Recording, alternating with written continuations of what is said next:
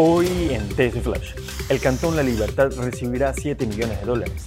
El presidente Guillermo Lazo visitó Santa Elena para entregar la restauración de la vía Libertad Vallenita y aseguró entregar financiamiento para la regeneración urbana de La Libertad. Sismo de magnitud 6.6 sacudió a China. Al menos 21 personas murieron y más de 30 resultaron heridas debido al movimiento telúrico que afectó al suroeste del país asiático. Los chilenos rechazaron la nueva constitución el 62% de los votantes dijeron que no a la propuesta del presidente Gabriel Boric, que buscaba reemplazar la constitución inscrita en 1980 durante la dictadura de Augusto Pinochet. Para más información visite tctelevisión.com o nuestras redes sociales arroba tctelevisión. Soy Fabricio Pareja y esto fue TC Flash. TC Podcast, entretenimiento e información, un producto original de TC Televisión.